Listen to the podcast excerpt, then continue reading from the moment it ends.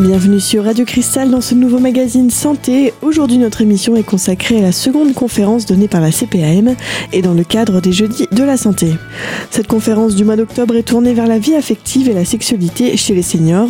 Au micro, Joël Gourrier, psychologue, sexologue, thérapeute de couple. Dans cette première partie d'émission, elle nous parle de l'importance des concessions au sein d'un couple. Il y a une chose qui est certaine, c'est qu'il y a dans les couples une vérité qu'on devrait toujours retenir, c'est qu'il y a des sujets sur lesquels nous ne serons jamais d'accord et que ça ne fait rien. C'est pas grave. Il vaut mieux les éviter et savoir que c'est comme ça. Alors je vous donne un petit exemple parce que je le trouve assez intéressant.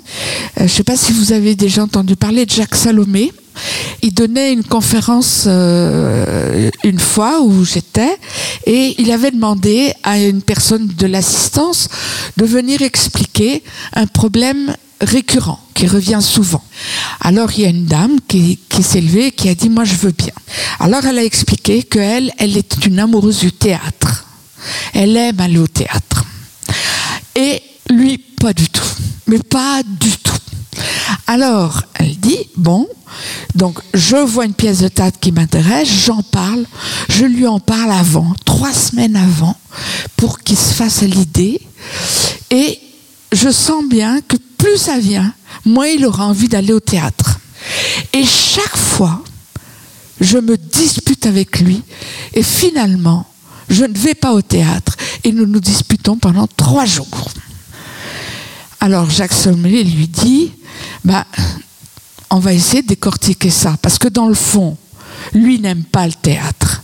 Si il vient au théâtre pour vous faire plaisir, qu'est-ce qui va se passer? Il va se faire chier. Et il risque bien de... Pas mal, et de lui gâcher, gâcher son plaisir. Ceci étant, ce qu'il a demandé à cette dame, c'est est-ce que votre mari vous empêche d'aller au théâtre?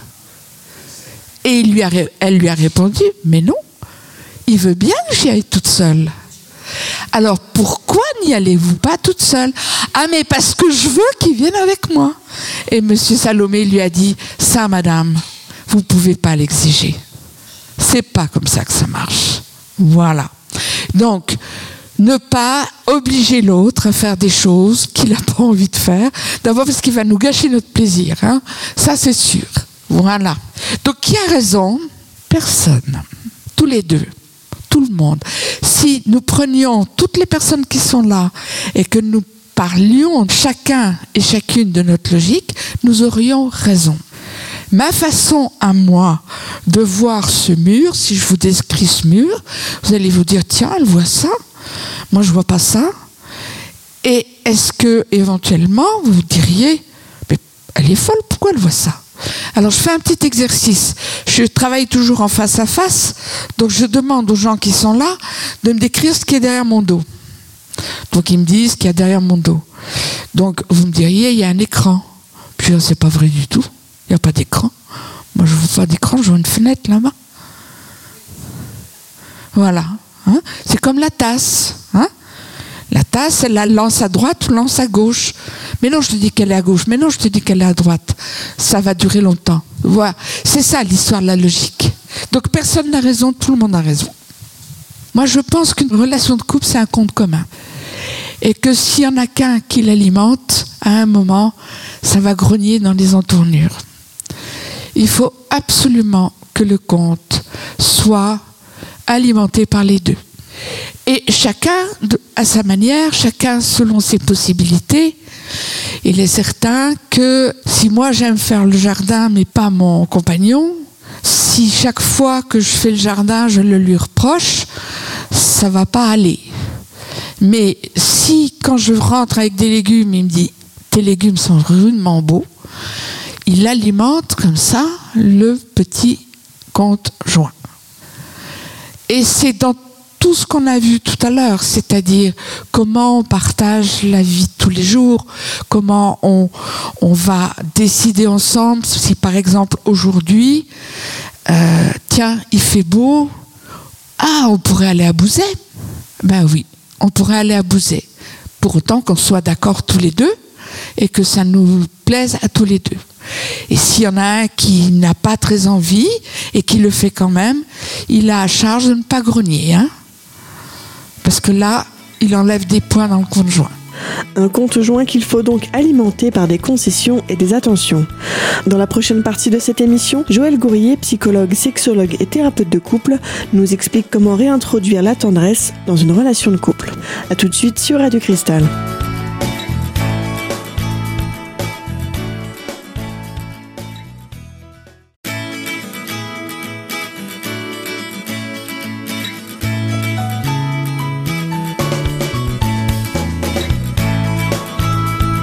Vous êtes toujours sur Radio Cristal dans notre magazine Santé, aujourd'hui consacré à la thématique de la vie affective et de la sexualité chez les seniors. Dans cette seconde partie d'émission, Joël Gourrier, psychologue, sexologue et thérapeute de couple, répond à une question essentielle, comment réintroduire la tendresse dans une relation?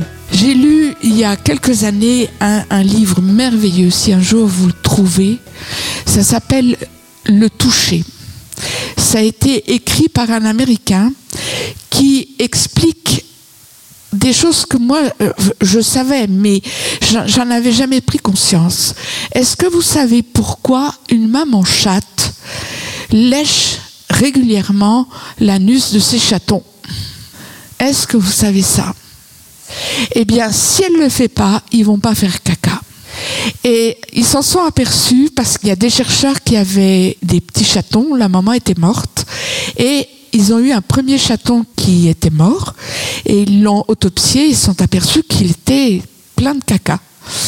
Et euh, ils ont réfléchi à qu'est-ce qu'il fallait qu'il fasse. Alors ils prenaient un coton-tige et puis ils le passaient sur l'anus du bébé chat. Du coup, le bébé chat déféquait. Vous avez certainement déjà vu des animaux. La première chose que fait la maman, c'est de lécher, lécher beaucoup, beaucoup, beaucoup, beaucoup, beaucoup.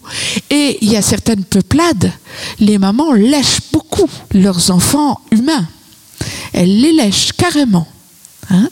bon, elles les touchent beaucoup, et notamment si on pense à ce qui se passe chez les Inuits, où le bébé est placé dans le dos, mais à peau nue. C'est-à-dire, elle place son bébé sur elle qui est nue, de façon à ce que sa peau à elle lui donne chaud, et elle va s'habiller après. Et ces enfants-là, pour l'anecdote, c'est pour ça qu'ils ne se perdent jamais, parce qu'ils voient le monde à 360 degrés. Parce que la mère, elle bouge, elle fait le ménage, elle se penche, elle se lève, avec le bébé dans le dos. Donc il a l'habitude. Hein c'est pas nous avec nos charrettes où le bébé voit sa mère ou la route, hein selon, selon euh, comment il est. Et on s'est rendu compte que, par exemple, pour les personnes en fin de vie, si elles sont touchées, massées, caressées, leur fin de vie est, moins misérable. Et que tout à l'heure, je vous disais que les mamans caressent beaucoup plus leur bébé fille. Et c'est certainement une des raisons pour laquelle nous sommes érogènes de là au doigt de pied. Alors que souvent, la zone érogène des hommes, elle est là. Ce qui fait qu'un homme va faire à madame ce qu'il aimerait bien qu'on lui fasse, c'est-à-dire qu'il va lui mettre sa main à lui sur son sexe à elle, parce que sa logique à lui, c'est que c'est ça qu'il aime. Donc il fait à l'autre ce qu'il aimerait. Ou, et, il n'imagine pas. Et souvent, les femmes me disent, mais il pense qu'à mon sexe, moi j'aimerais qu'il me touche la tête. Ben oui, mais lui, il n'y pense pas. Parce que la tête, euh, hein, c'est pas, son domaine de prédilection. Sauf si il a eu une maman qui l'a beaucoup massé. Et on rencontre des hommes qui sont, qui ont développé leurs zones érogènes de la même manière que les femmes. Et dans le couple, ce qui est extrêmement important, c'est de se toucher. Et pas forcément de se toucher érotiquement parlant, mais de se toucher, de, se tenir les mains, de se, de se caresser le dos, de se faire des massages. C'est extrêmement important. Et c'est primordial. Si on veut euh, rétablir quelque chose d'un petit peu agréable à vivre, il faut y penser. L'aspect tactile est donc important, voire primordial, dans un couple. Joël Gourrier, psychologue, sexologue et thérapeute de couple, développe cette idée dans la prochaine partie de cette émission. A tout de suite sur Radio Cristal.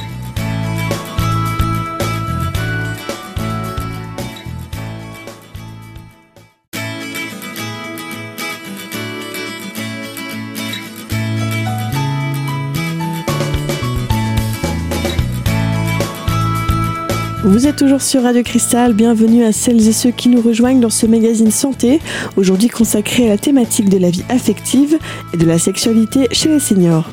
Dans cette troisième partie d'émission, Joël Gourrier, psychologue, sexologue et thérapeute de couple, développe l'idée selon laquelle le contact physique est primordial au sein d'un couple. Je me souviens d'un couple, elle, elle avait 75 et lui 83. C'était une très belle femme.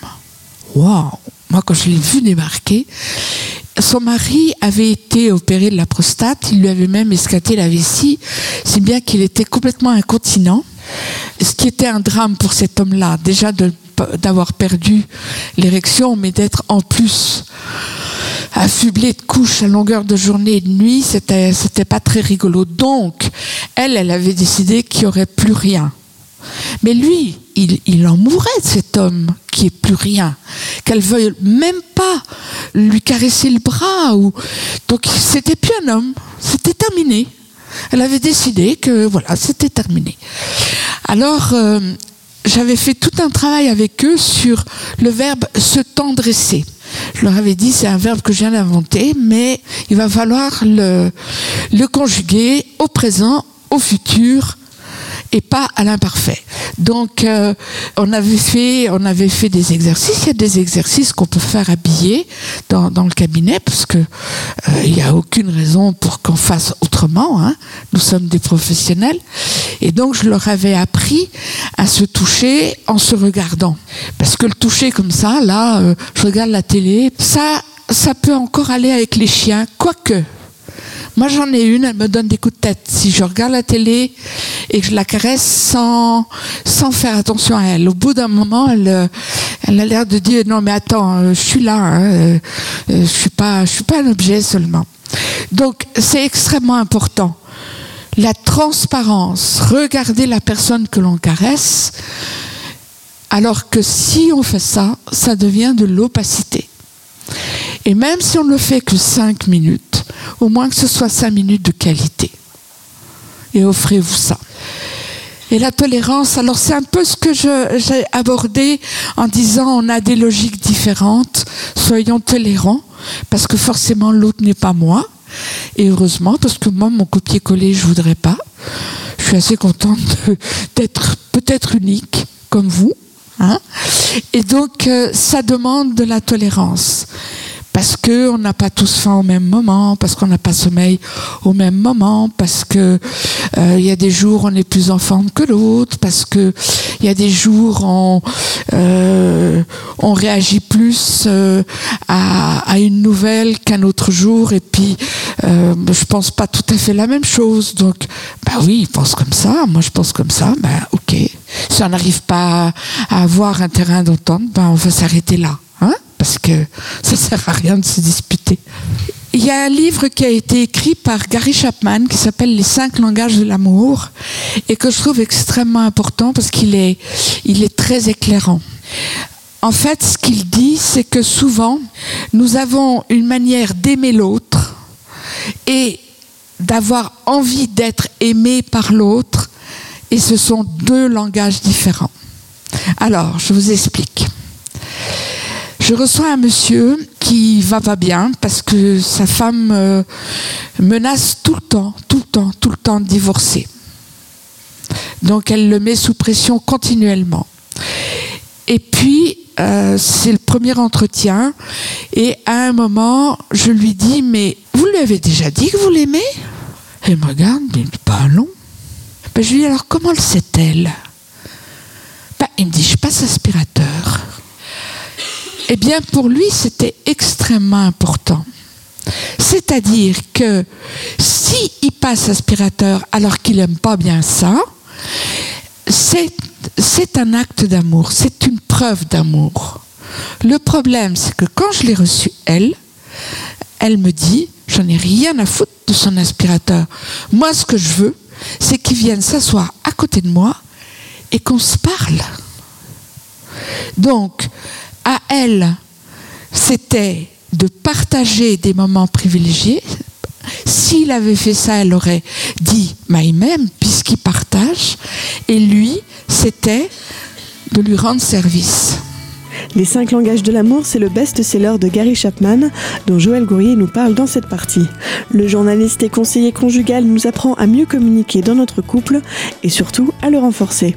Selon lui, les 5 langages de l'amour sont les paroles valorisantes, les moments de qualité dits de partage, les cadeaux, les services rendus et pour terminer, le toucher physique. On arrive malheureusement à la fin de ce magazine santé consacré à la vie affective et à la sexualité chez les seniors. Pour rappel, cette conférence était donnée en octobre par la CPAM et dans le cadre des Jeudis de la Santé. D'autres conférences sont à prévoir. Vous pouvez retrouver l'agenda dans le magazine Vivre à Épinal, rubrique Sortir à Épinal, au 06 34 86 43 44. Retrouvez la totalité de cette conférence sur notre site internet radiocristal.org. À très vite pour un nouveau magazine sur Radio Cristal.